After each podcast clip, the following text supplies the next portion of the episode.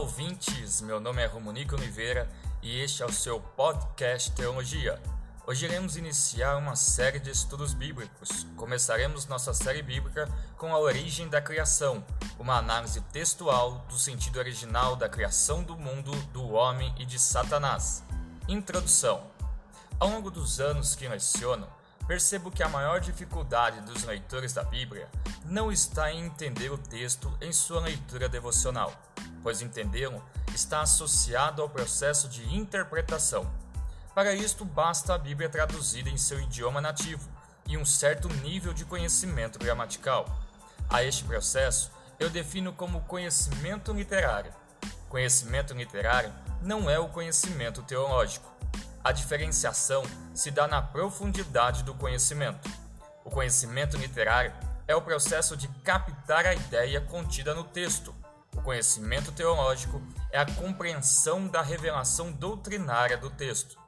Os textos bíblicos aos quais possuímos é uma revelação compartilhada. O que precisamos saber acerca de Deus não foi diretamente dado a nós, pois a revelação de Deus começa ao povo de Israel e também não foi escrita em nossos tempos modernos. Tudo acontece em um tempo distante à nossa percepção atual. Toda a ideia contida na Bíblia Sagrada foi revelada a um profeta, a um rei, a um apóstolo ou a alguém que tenha estado junto desses apóstolos. O fato é que essas pessoas receberam tais palavras inspiradas por Deus, em uma sociedade diferente da qual vivemos agora. O que quer dizer que eles estavam vivenciando algo distante da nossa realidade ao transmitir tal revelação de forma escrita.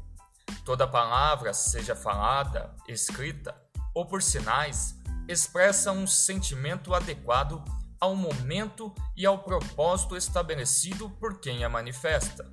O grande pesar na vida desses muitos cristãos estão no fato deles lerem e não compreenderem o sentido real, a intenção do escritor, a direção apontada por essas palavras, pois tais expressam um sentido através do sentimento dos escritores. As traduções que temos são fiéis aos textos autógrafos, os textos originais, porém não são os originais, e a diferença entre os idiomas nos faz ter este processo de dificuldade em assimilar o verdadeiro sentido de alguns ensinos bíblicos. As faltas de uma verdadeira compreensão dessas palavras dão margens a muitos equívocos na hora de interpretar a inspirada palavra de Deus. A Bíblia, em sua tradução, expõe para nós a ideia do escritor. Porém, a análise da língua original em que foi escrita é a fonte necessária para interpretarmos com o seu devido propósito.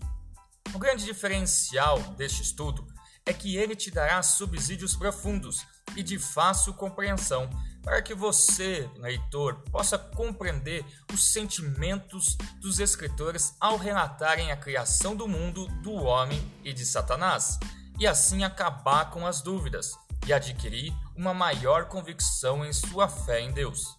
A partir deste momento, sua forma de olhar para as Escrituras Sagradas serão diferentes. Nosso idioma, o português, exerce uma interpretação em que cada palavra só concede um sentido exato quando a mesma está inserida dentro de um contexto. Por exemplo, quando usamos a palavra sede e sede, como saber o sentido delas?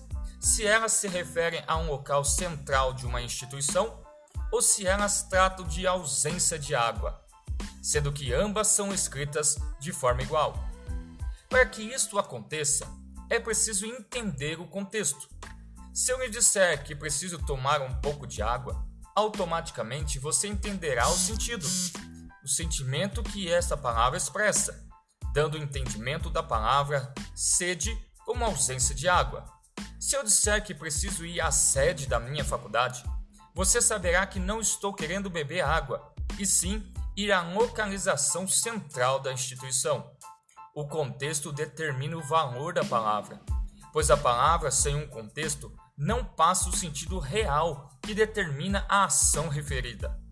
Quando citamos o hebraico, estamos falando de um idioma onde as letras expressam um sentido específico.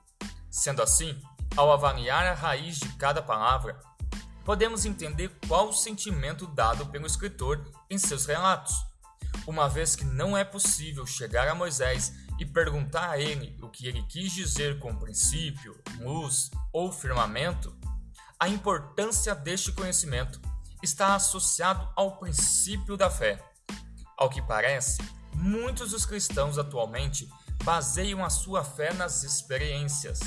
De fato, o envolvimento com Deus gera intimidade, da qual procede as experiências da vida cristã. A vida cristã não é baseada no que estamos desejosos em oferecer a Deus. A fé verdadeira consiste na revelação divina em nos orientar acerca do que devemos dar a Ele. O princípio da fé advém de Deus para a humanidade e não ao contrário. Deus revela a sua vontade, e se amamos a Deus, devemos conhecer esta vontade. Portanto, este método utilizado vai nos esclarecer o texto e, através desta avaliação, poderemos compreender de forma exata a palavra de Deus. Este método de avaliar a raiz das palavras e chegar ao sentimento atribuído é definido como valor linguístico. Valor linguístico é a avaliação do sentimento dos escritores para definir a intenção do que eles escreveram e assim não errar na hora de interpretar a palavra de Deus.